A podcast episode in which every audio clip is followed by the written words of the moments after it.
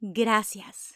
Hoy iniciamos con esta palabra tan poderosa y que está comprobado que las personas que se sienten agradecidas tienen menos problemas físicos y emocionales, cumplen más metas, tienen mejores relaciones, en fin, tienen una muy buena vida. Y para poder conectar con el agradecimiento es necesario conectar con el merecimiento. Así que hoy abre los brazos y recibe. Date la oportunidad de que el universo te consienta. Durante el día de hoy, cada vez que abras una puerta, piensa en algo bueno que hay en tu vida y que agradeces. Al finalizar el día, siente el amor que hoy elegiste atravesar y piensa. Besitos de conciencia.